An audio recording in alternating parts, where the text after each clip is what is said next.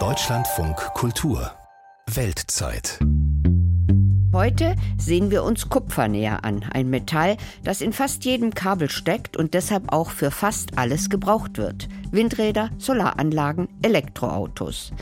Die Nachfrage ist enorm und das Land, das ganz vorne steht in der Liste der Kupferexporteure, das heißt Peru.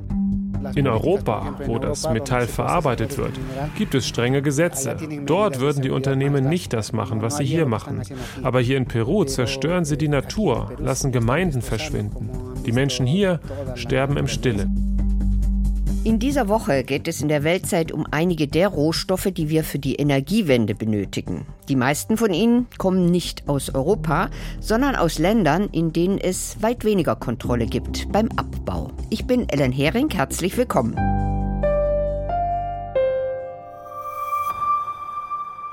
Lateinamerikas Rohstoffe sind Reichtum und Fluch zugleich. Reich allerdings sind nur wenige geworden, verflucht hingegen sind viele. Was Sie gleich aus Peru hören, das geht unter die Haut. Sophia Boddenberg war für uns in den Kupferabbaugebieten. In der indigenen Quechua-Gemeinde Chiquñaui im peruanischen Andenhochland leben die meisten Menschen von der Landwirtschaft und Viehzucht. Sie pflanzen Kartoffeln an, halten Schafe, Kühe und Alpakas. Viele der Lehmhäuser mit Strohdächern haben weder Strom noch Wasseranschluss. Wenige Kilometer von der Gemeinde entfernt befindet sich eines der größten Kupferbergwerke der Welt, Las Bambas. Antes que vivía la mina vivíamos tranquilos. Bevor die Mine kam, haben wir hier in Ruhe gelebt. Wir konnten das Schulgeld unserer Kinder bezahlen, indem wir unsere Tiere und unsere Produkte verkauft haben. Aber jetzt wollen die Leute unsere Tiere nicht mehr kaufen, weil sie sagen, dass sie verseucht sind. Auch die Pflanzen wachsen nicht mehr. Wie sollen wir jetzt für die Bildung unserer Kinder bezahlen? Die Leute denken, wir sitzen hier auf Geld, aber das ist eine Lüge. Früher haben sich die Gemeinden gegenseitig geholfen. Jetzt sind wir verfeindet. Das hat das Unternehmen uns gebracht. Das Kupferbergwerk Las Bambas betreibt der chinesische Rohstoffkonzern MMG. 2016 wurde das erste Kupferkonzentrat aus der Mine abtransportiert. Die Frauen in der Gemeinde Chiquñaui machen sich Sorgen wegen der Umweltverschmutzung. Es liegt ein metallischer Geruch in der Luft. Der Wind weht den Staub vom Bergwerk zu den Häusern. In den vergangenen drei Monaten seien 20 ihrer Schafe gestorben, sagt Marcusa Wamani. Das Gras ist voll Staub. Dieses Gras fressen unsere Tiere. Wenn sie sterben, haben sie eine Art Eiter im Bauch. So sehen wir bestimmt auch von innen aus. Viele Bewohner der Gemeinde leiden unter Kopf- und Bauchschmerzen. Die 79-jährige Mercedes Wilka hat Nasenbluten und immer wieder Urin im Blut. Meine Kinder haben mich in die Hauptstadt Lima gefahren, um mein Blut untersuchen zu lassen. Dort haben sie Blei in meinem Blut gefunden. Seit die Mine hier ist, ist alles voll mit Staub und Lärm. Deshalb geht es uns schlecht. Viele in der Gemeinde glauben, dass sie Schwermetalle im Blut haben aber nur wenige können es sich leisten, in die Stadt zu fahren, um eine Blutuntersuchung durchführen zu lassen. Der Sohn von Mercedes Wilka, José Armando, ist verzweifelt.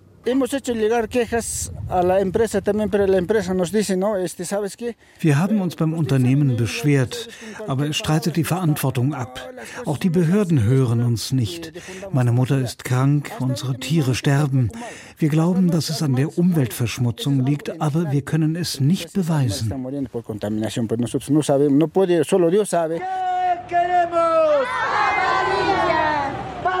Die Quechua-Gemeinden in der Umgebung der Mine Las Bambas protestieren immer wieder gegen die Umweltverschmutzung mit Straßenblockaden.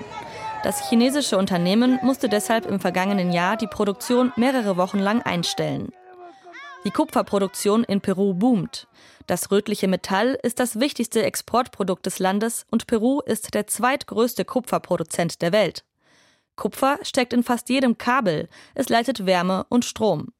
Deshalb ist es auch ein zentraler Rohstoff für die Energiewende. Es wird gebraucht für den Bau von Solarpanelen, Windrädern und Elektroautos. Die deutsche Rohstoffagentur erwartet, dass sich der Kupferbedarf bis zum Jahr 2035 in etwa verdoppeln wird. Während die Nachfrage nach Kupfer steigt, nehmen in Peru die Konflikte zu. Corredor Minero heißt die fast 500 Kilometer lange Autobahn, auf der jeden Tag über 300 LKWs fahren, um das Kupfer von den Minen zum Hafen in der Provinz Arequipa zu bringen. Über 40 Quechua-Gemeinden leben in der Nähe des Corredor Minero. Auch sie blockieren, wie die indigenen Anwohner der Kupfermine Las Bambas, regelmäßig die Autobahn, um ihre Forderungen nach Transparenz, Umweltschutz und Beteiligung ihrer Gemeinden am Wohlstand durchzusetzen. Damit können sie etwa ein Drittel der Kupferproduktion von Peru lahmlegen. Paul Marquette arbeitet für die Nichtregierungsorganisation Cooper Acción, die seit 25 Jahren Gemeinden in Peru unterstützt, die von Bergbauprojekten betroffen sind. Er beschreibt die Situation so. Lo que vemos en el corredor minero es producto was wir im Korridor Minero erleben, hängt eng mit dem zunehmenden Kupferabbau zusammen.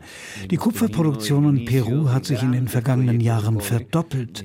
Mehrere Großprojekte sind entstanden. Das hat mit der globalen Nachfrage nach Kupfer zu tun und diese hängt direkt mit der Energiewende zusammen.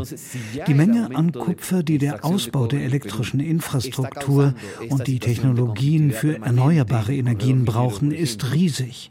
Wenn der Kupferabbau jetzt schon zu permanenten Konflikten führt, was wird in den nächsten 30 Jahren passieren, wenn die Energiewende in Europa, den USA und Asien umgesetzt wird? In Europa, in Estados Unidos, en el propio eh, continente asiático. Wer von Las Bambas aus etwa 300 Kilometer über den Corredor Minero Richtung Süden fährt, kommt zum Kupferbergwerk Antapacay, das der Schweizer Konzern Glencore betreibt. Auch hier gibt es immer wieder Proteste.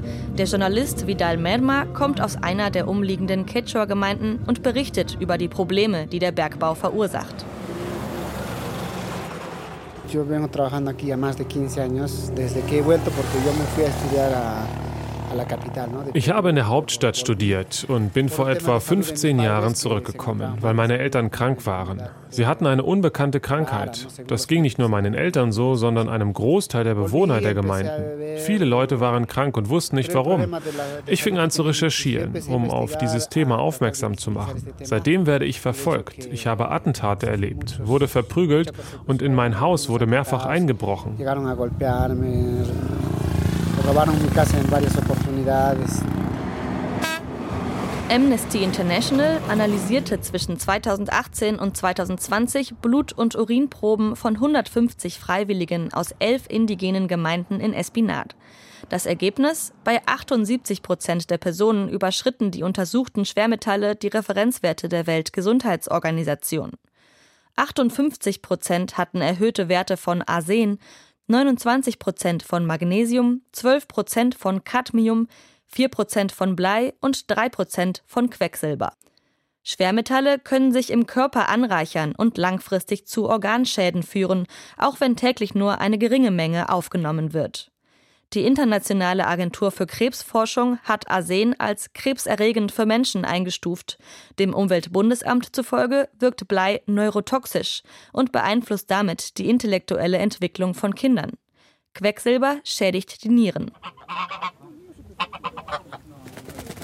Der 67-jährige Moises Larota aus der Gemeinde Huancanebajo, die sich in unmittelbarer Nähe der Kupfermine Antapacay befindet, nahm an der Studie von Amnesty International teil. Er hat erhöhte Arsenwerte. Meine Hände schmerzen. Ich verliere das Augenlicht. Ich habe Probleme an den Nieren, der Prostata, der Leber und dem Herzen. Ich bin in einem vollständig schlechten gesundheitlichen Zustand. Das Schlimmste ist, dass ich immer Kopfschmerzen habe. Auch Moises Larota lebt von der Viehzucht und der Landwirtschaft. Lo que nos duele tanto, nadie se hace responsable. Was uns besonders wehtut, ist, dass niemand die Verantwortung übernimmt. Immer wieder sterben unsere Kühe und Schafe. Niemand bezahlt uns das. Das Unternehmen sagt, es gibt keine Umweltverschmutzung. Glencore weist die Verantwortung für die Schwermetallbelastung in Espinard zurück. In einer Stellungnahme von Oktober 2022 schreibt das Unternehmen, Espinar befindet sich in einem von Natur aus stark mineralisierten Gebiet. 2013 kam der Gesundheits- und Umweltreport, der Studienergebnisse staatlicher Einrichtungen zusammenfasst, zum Schluss, dass die Wasserverschmutzung in Espinar durch das natürliche Vorhandensein von Mineralien im Boden verursacht wurde. Renato Ormacea, der in der Stadtverwaltung Espinar für Umweltmanagement zuständig ist, sieht das anders. Er geht davon aus, dass die Bergbauabfälle in den Boden versickern und so die Wasserläufe verschmutzen. Espinar está contaminada. Porque Espinar ist verseucht. Man muss blind sein, wenn man das nicht sieht. Der Bergbau hat hier in Espinar alle Grenzen überschritten. Das Unternehmen übernimmt keine Verantwortung dafür. Sein einziges Ziel ist es, Geld zu verdienen. Su, su finalidad nomás, extraer, extraer y ganar dinero. Die peruanische Umweltschutz- und Aufsichtsbehörde OEFA führt derzeit zum ersten Mal eine Kausalitätsstudie in Espinar durch, um die Ursachen der Umweltprobleme zu untersuchen. Warum wurde nicht schon viel früher eine solche Studie durchgeführt? Die Korruption in Peru ist grauenhaft. Nicht nur der peruanische Staat ist bekannt für Korruption, sondern auch die Rohstoffkonzerne. Glencore bekannte sich im Mai 2022 in verschiedenen Fällen der Bestechung und Marktmanipulation für schuldig. Der Konzern hatte dem US-Justizministerium zufolge zwischen 2007 und 2018 verschiedenen Mittelspersonen über 100 Millionen US-Dollar zur Verfügung gestellt, im Wissen, dass das Geld für Bestechung verwendet wurde. Demnach wurden Beamte in Brasilien, Venezuela und in verschiedenen afrikanischen Staaten bestochen. Peru war nicht Teil der Untersuchung. Glencore ist dem Carbon Majors Report zufolge eines der 100 Unternehmen, die für über die Hälfte der weltweiten CO2-Emissionen verantwortlich sind. Der Konzern ist also einer der größten Verursacher der globalen Erwärmung. Und der Klimawandel eröffnet dem Konzern neue Geschäftsmöglichkeiten. Denn die Energiewende braucht Rohstoffe. Im ersten Halbjahr des Jahres 2022 erwirtschaftete das Unternehmen einen Gewinn von rund 12,1 Milliarden US-Dollar. Der Journalist Vidal Merma sieht eine Doppelmoral bei den Rohstoffkonzernen. Con el afán de, de la ambición, del consumismo y la falta de políticas der Konsumwahn und fehlende Recyclingvorschriften zerstören die Natur und die Menschenleben. In Europa, wo das Metall verarbeitet wird, gibt es strenge Gesetze. Dort würden die Unternehmen nicht das machen, was sie hier machen. Aber hier in Peru zerstören sie die Natur, lassen Gemeinden verschwinden. Die Menschen hier sterben im Stillen.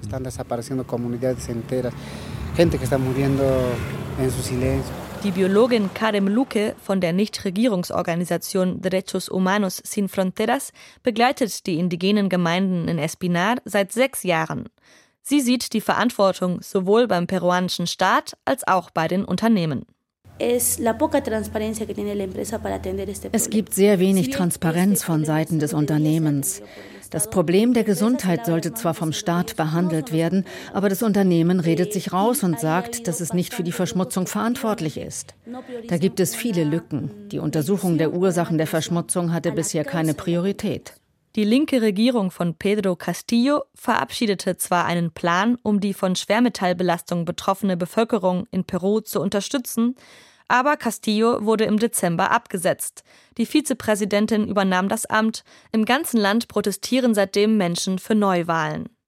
Die politische Krise erschwert die Bewältigung der Gesundheitskrise.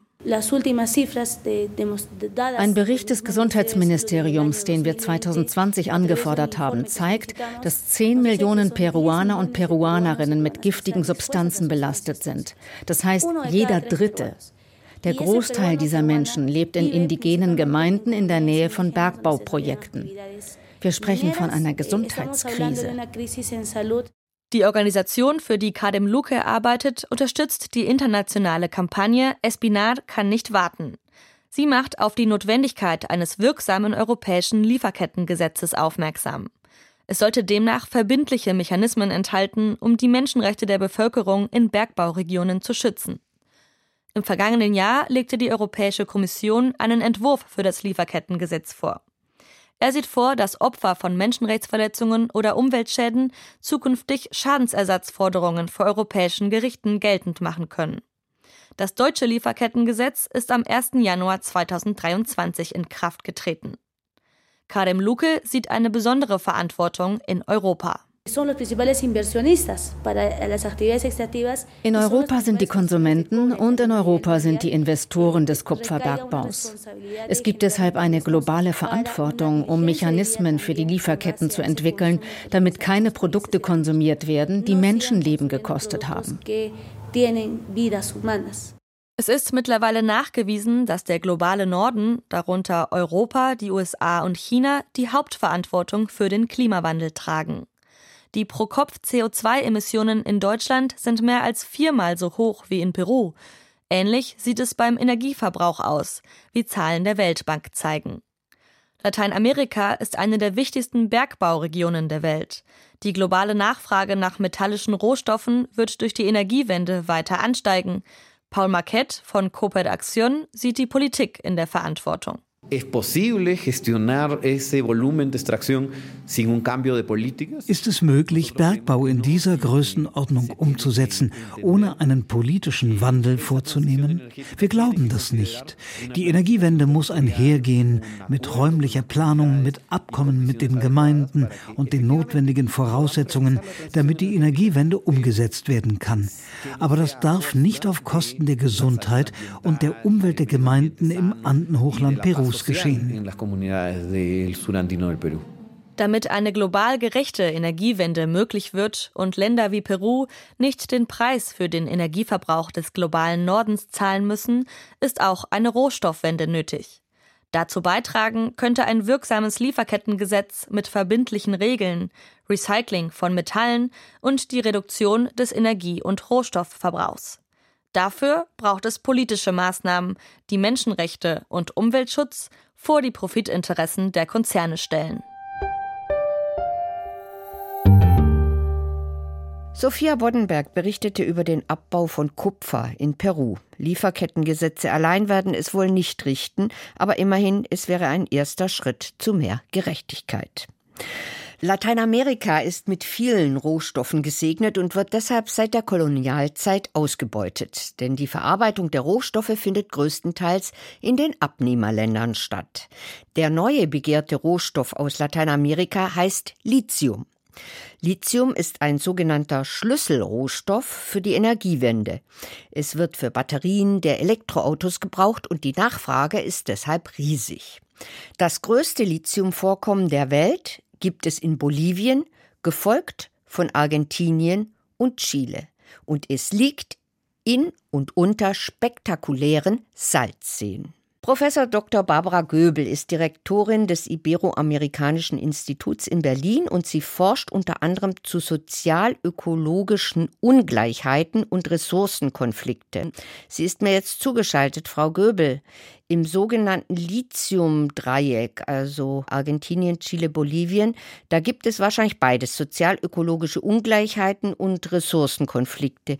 Wie zeigt sich das dann konkret? Ähm, sozial-ökologische Ungleichheiten und Ressourcenkonflikte sind eng miteinander verbunden und äh, viele Ressourcenkonflikte haben ihren Ursprung in unterschiedlichen Interessen auf Natur. Das heißt, ähm, für ein Bergbauunternehmen ist ein Salzsee mit Lithium hat eine ganz andere Bedeutung als für die Lokalbevölkerung, die den Salzsee auch ökonomisch nutzt, aber dies mit anderen kulturellen Vorstellungen in Verbindung bringt.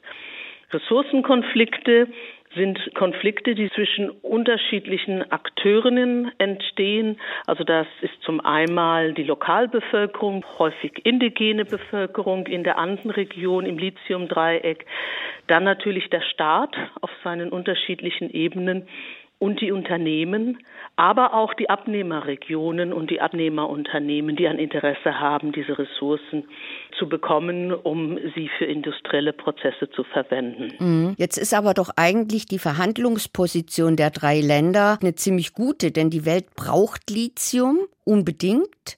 Lithium bedeutet heute eigentlich auch Reichtum.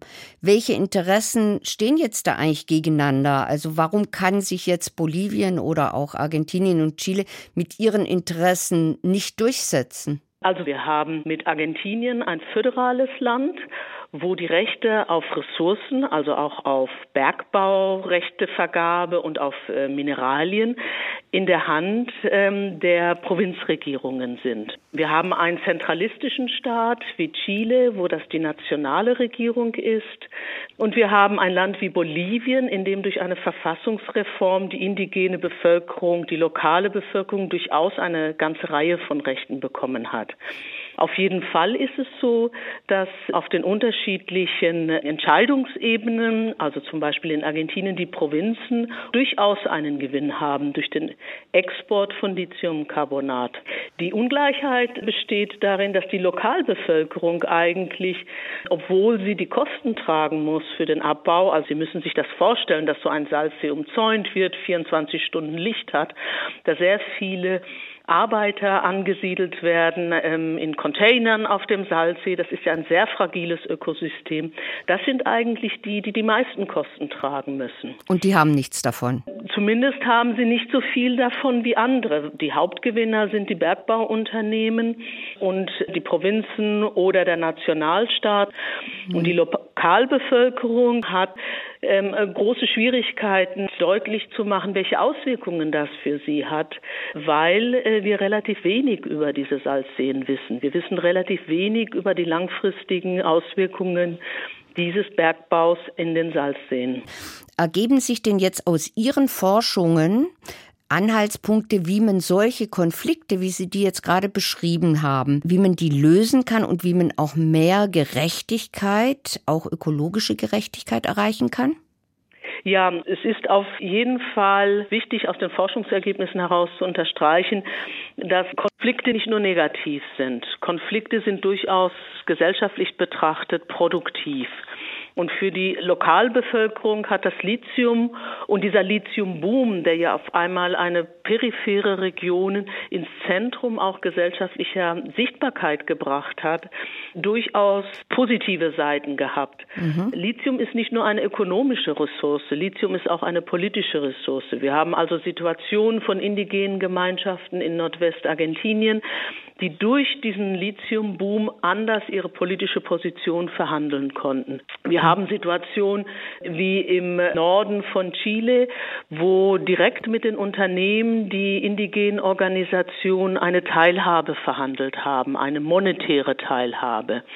Und wir haben Situationen wie in Bolivien, wo die Konflikte auch dazu geführt haben, dass man Unterstützungen in anderen Bereichen bekommen hat, wie beispielsweise im Tourismus. Das, was in den Konflikten am wenigsten verhandelt ist, was eigentlich passiert, wenn der Bergbau zu Ende geht, aber trotzdem ein irreversibler Schaden in der Umwelt äh, weiterhin da ist. Und wird darüber auch verhandelt? Darüber wird nicht verhandelt, was damit zusammenhängt, dass die meisten indigenen Organisationen ihre Sprecher nur für eine sehr begrenzte Zeit wählen. Das sind meistens nur zwei Jahre. Und die zweite Herausforderung ist, dass wir kein Wissen haben. Das heißt, die Frage, die mir immer wieder gestellt wurde und eine Frage, die ich letztendlich nicht beantworten konnte, war, welchen Preis, welches Preisschild hängen wir in der Verhandlung mit den Bergbauunternehmen an den Salzsee? Und das meint nicht in so einem monetären Sinn, sondern in einem funktionalen Sinn, weil wir ja ein, in einer Region sind, die vom Tourismus auch lebt, äh, weil wir in einer Region sind, äh, wo es Weidewirtschaft gibt. Und da fehlt äh, Wissen, da fehlt Information. Danke. Professor Dr. Barbara Göbel, Direktorin des Iberoamerikanischen Instituts in Berlin. Vielen Dank, Frau Göbel, für Ihre Expertise. Ich muss mich bedanken. Lithium und Kupfer aus Lateinamerika, das war heute unser Thema. Um weitere Rohstoffe für die Energiewende geht es in den nächsten Folgen der Weltzeit. Ich bin Ellen Hering, schön, dass Sie dabei waren und tschüss bis zum nächsten Mal.